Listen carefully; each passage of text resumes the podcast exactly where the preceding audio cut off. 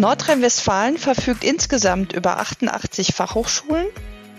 Nur ein Viertel der Professuren an diesen Fachhochschulen sind mit Frauen besetzt. Der Frauenanteil wächst zwar stetig, allerdings auch nur sehr langsam.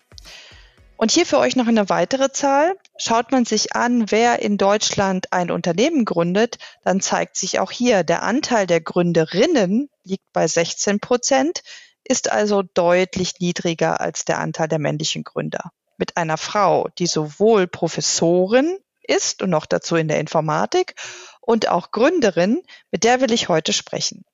Ich bin Angela Karell von She4What, She4IT, dem Adesso-Podcast für mehr Frauen in der IT. Und heute gehen fünf schnelle Fragen an Professorin Dr. Sabine Sachwe zum Thema Hochschulprofessur und Gründerin. Wie geht denn sowas?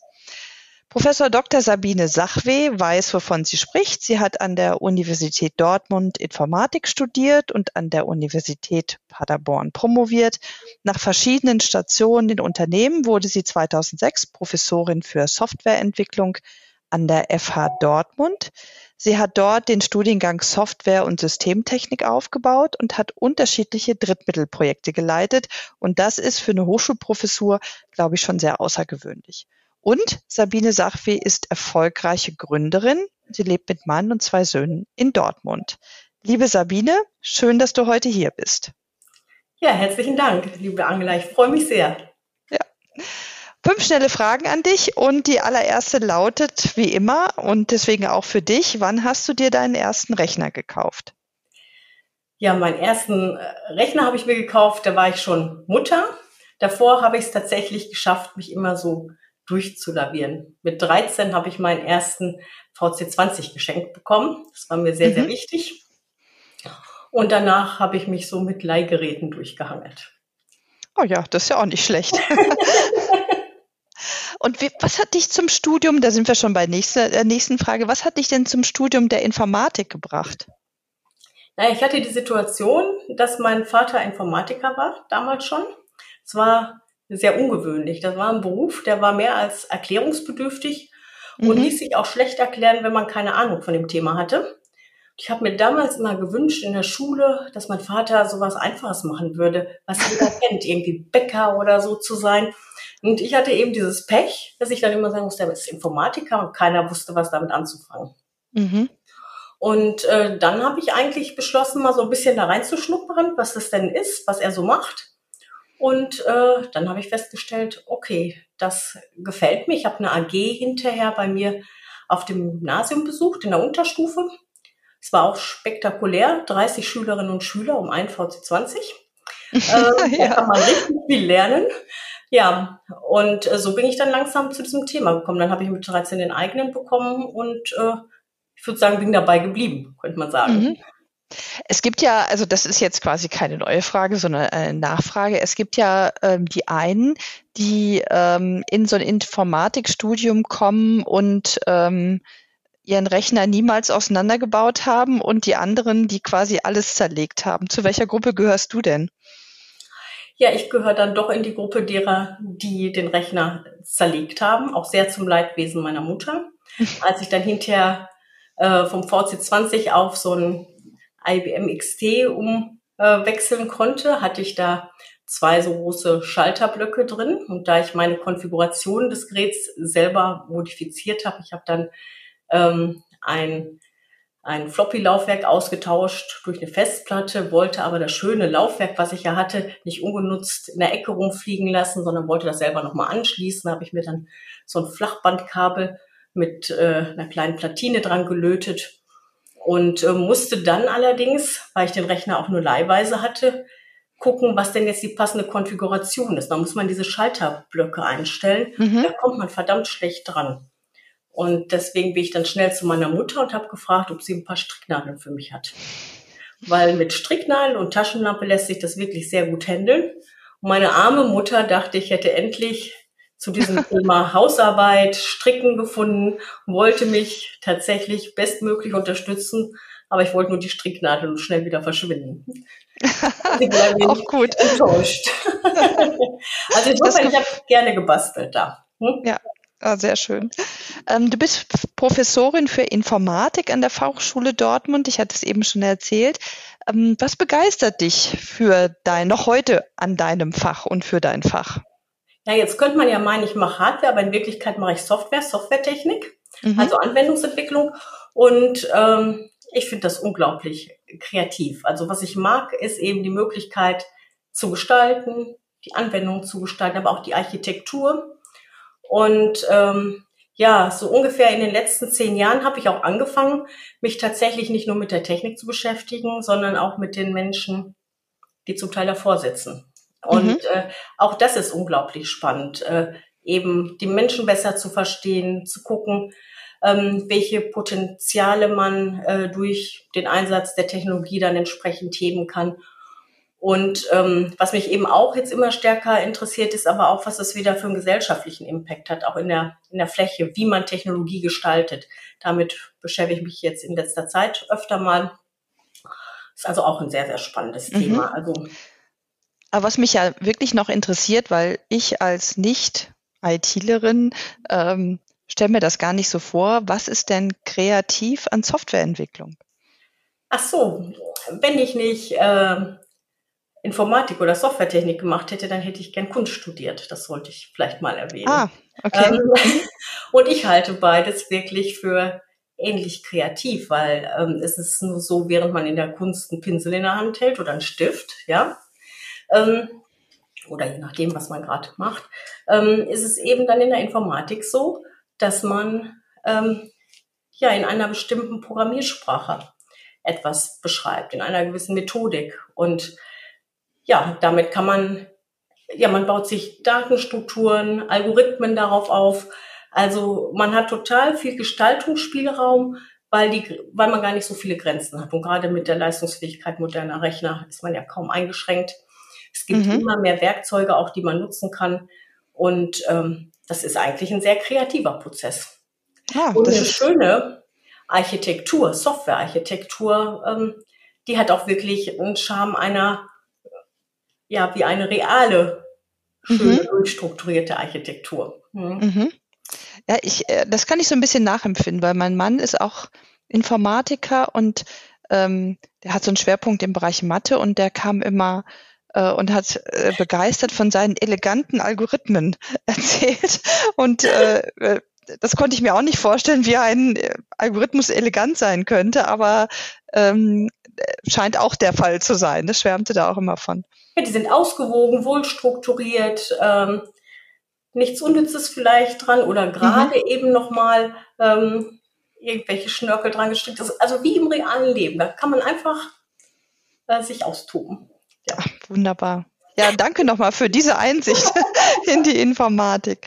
Ähm, du bist auch Gründerin, ich habe es eben schon erzählt, und hast ähm, zumindest weiß ich das von einem ganz klaren Unternehmen, die Com2M, gegründet. Ein sehr erfolgreiches Unternehmen, das auch mittlerweile äh, Teil der Adesso Group ist. Hm, deswegen die Frage nochmal an dich. Das ist ja nicht das einzige Unternehmen, was du gegründet hast. Was reizt dich eigentlich am Gründen?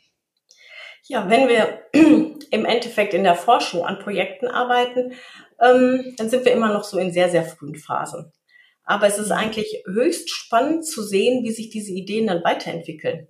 So ein bisschen wie beim Gärtnern, wenn man da was pflanzt und wenn dann gerade was rauskommt aus der Erde und man sieht die ersten grünen Blattzipfel, dann ist es ja schade, da an der Stelle aufzuhören, sondern man möchte ja sehen, wie es weitergeht und gucken, ob es auch wirklich die ganze Kraft am Markt entfaltet, äh, was man sich halt vorstellt mit dieser Idee. Und deswegen mag ich ähm, das ausgründen. Es ist ja jetzt auch nicht so, dass ich es in Serie mache, aber immer mal, wenn eine gute Idee bei uns hinten rüberfällt. Aktuell bereiten wir auch wieder was vor.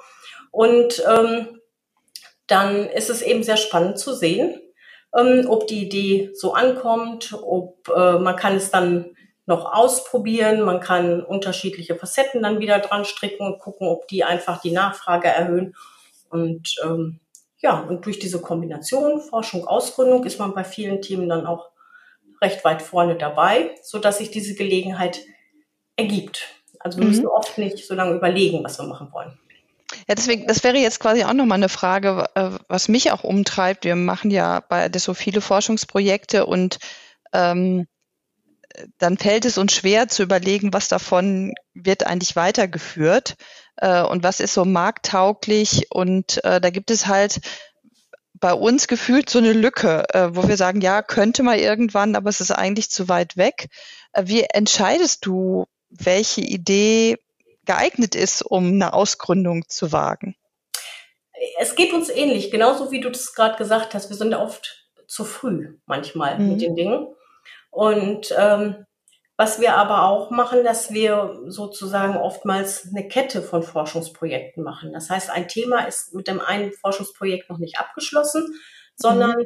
wir kommen dann immer auf neue äh, Herausforderungen, die wir adressieren wollen und hängen dann wieder ein anderes Projekt dran und entwickeln sozusagen einen anderen Schwerpunkt weiter. Mhm. Äh, das hat dann aber den Vorteil, dass ähm, im Endeffekt die ursprüngliche Entwicklung, das ursprüngliche Projekt nicht zum Ladenhüter wird, sondern es wächst so mhm. inkrementell quasi. Mhm.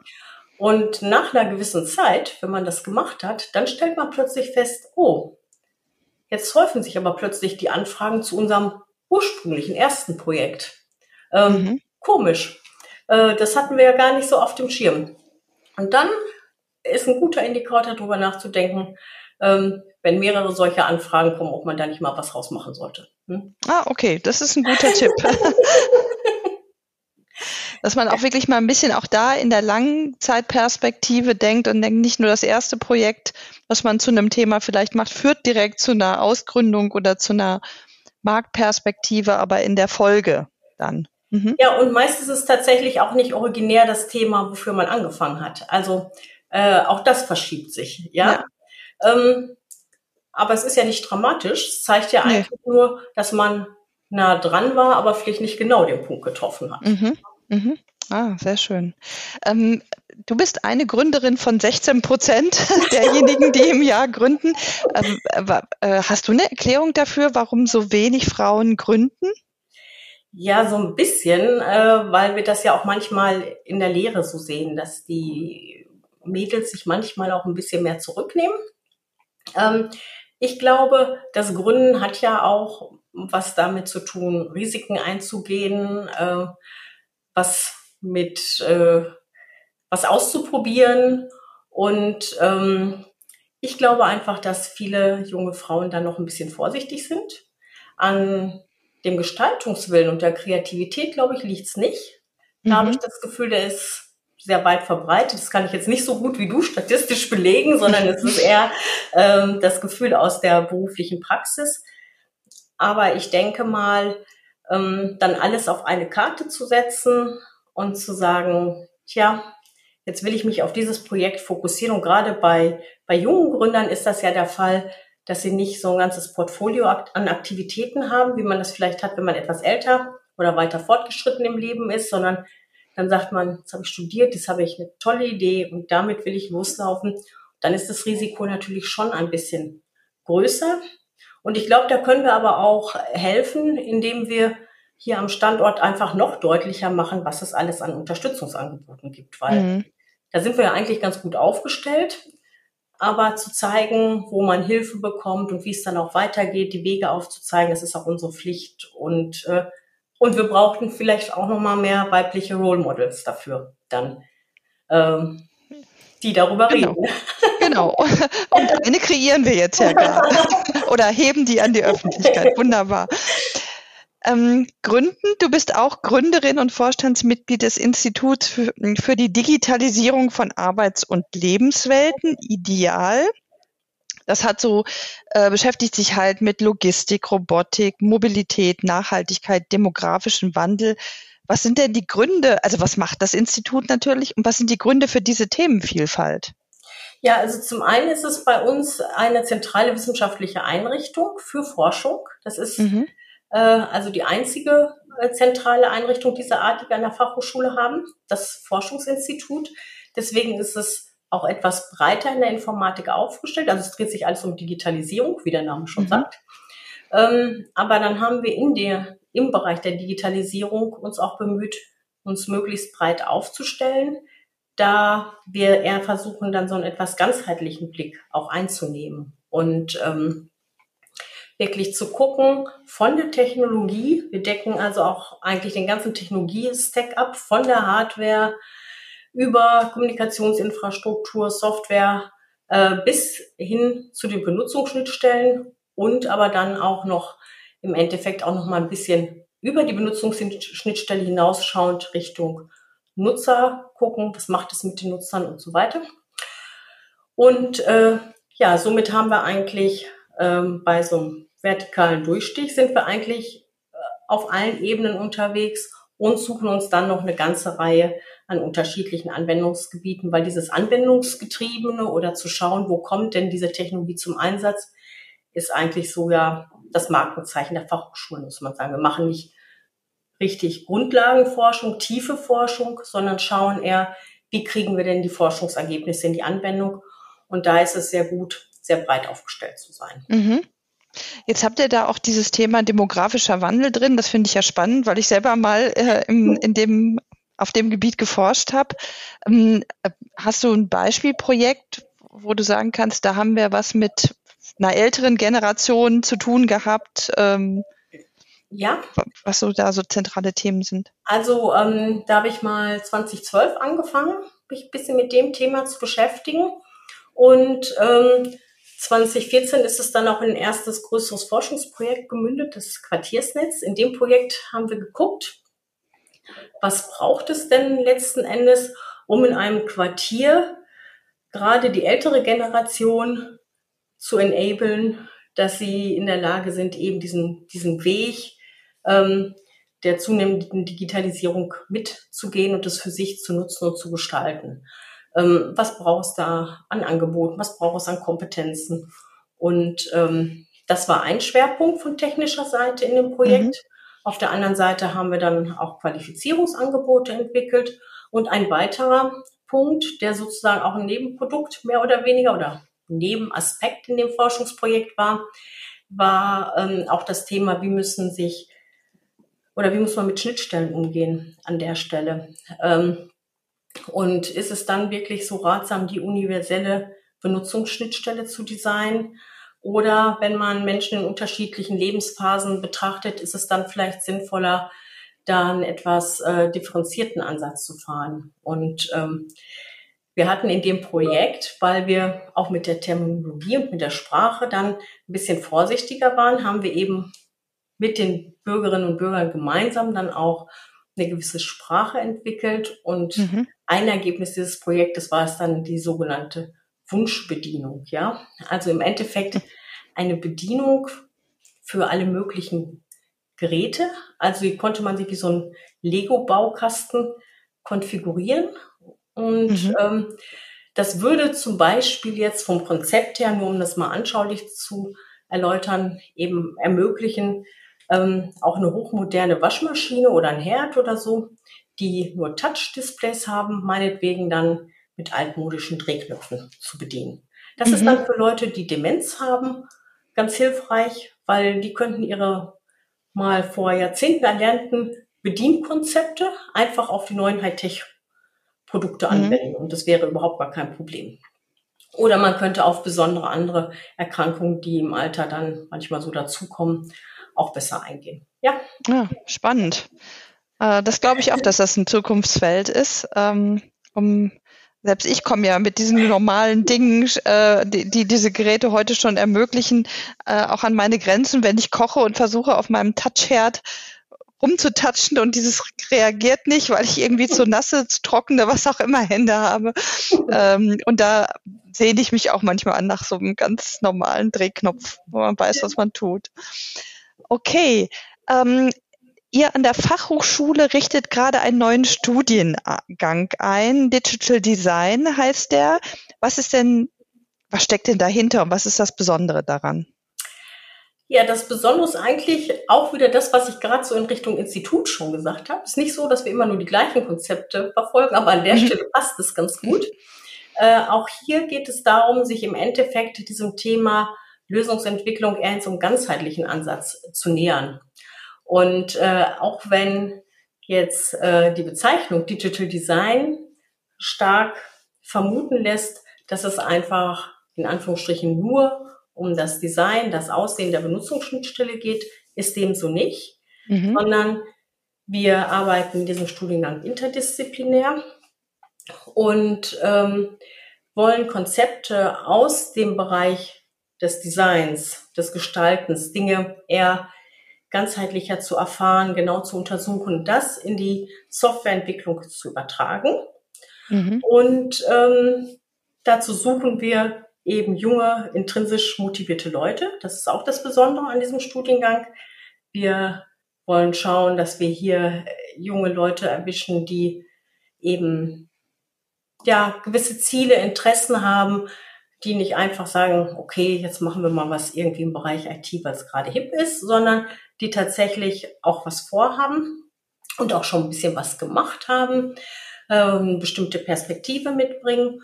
Und was für mich auch nochmal ganz entscheidend ist, neben dem interdisziplinären Charakter, wo wir mit unterschiedlichen Fachbereichen bei uns an der Fachhochschule kooperieren, das ist ähm, dann auch der Punkt, dass wir hier in diesem Studiengang in den Modulen sehr projektorientiert mhm. arbeiten. Also das heißt, jedes Projekt wird irgendwie mit einem Ergebnis abgeschlossen und dann sieht man auch in, ähm, macht das häufig auch im Team und äh, hat dann so ähnlich wie auch im Design dann im Endeffekt am Ende des Studiums ja ganz viel praktische Erfahrungen gesammelt, ganz viele Projekte, auf die man zurückblicken kann. Das macht dann so das eigene Portfolio aus. Und dabei lernt man sehr, sehr viel und gerade auch im Austausch mit anderen. Oh, das, also ich finde es sehr spannend, dass ihr auch nochmal das gekoppelt habt, wirklich auch mit anderen Formen der, der didaktischen Herangehensweise an so ein Thema. Das ist bei uns sowieso gerade ein, in Anführungsstrichen, heißes Thema, äh, denn wir glauben, dass die ähm, aktuellen Veränderungen auch ähm, nicht vor den Hochschulen halt machen und dass wir tatsächlich auch die Lehre ein bisschen umstrukturieren müssen, um den um dem Wandel gerecht zu werden und auch um im Endeffekt ähm, auf schnelle Veränderungen reagieren zu können und auch eine ganze Bandbreite an Lösungen und äh, oder eine ganze Bandbreite an Themen besser abdecken zu können. Mhm. Und es, es dockt sich ja sehr gut an an das, was wir in, im Unternehmen in, äh, in den informatischen Projekten machen. Das sind ja auch eigentlich ähm, interdisziplinäre, grenzüberschreitende Projekte, wenn man denkt, da sind Kunden dabei, da sind unterschiedliche Fachdomänen dabei, vom Requirements Engineering, Architekt, was auch immer. Und die arbeiten auch in Gruppen zusammen. Ne? Von daher finde ich es total schön, dass ihr das macht, so dass wir eigentlich von der Arbeitsweise uns immer mehr angleichen, vielleicht. Ja, das finde ich auch spannend und wir nehmen ja auch zum Teil dann mal Themen auf, äh, die tatsächlich aus der Wirtschaft kommen. Und diese Fähigkeit überhaupt, offen ranzugehen und wie du das sagst, aus der eigenen Disziplin rauszukommen, mit den anderen zu reden, sich dann auch vielleicht auf, auf eine andere Sprache zu einigen, mhm. ist ja ganz essentiell. Und äh, diese Anlagen wollen wir eben früh im Studium legen. Sehr schön.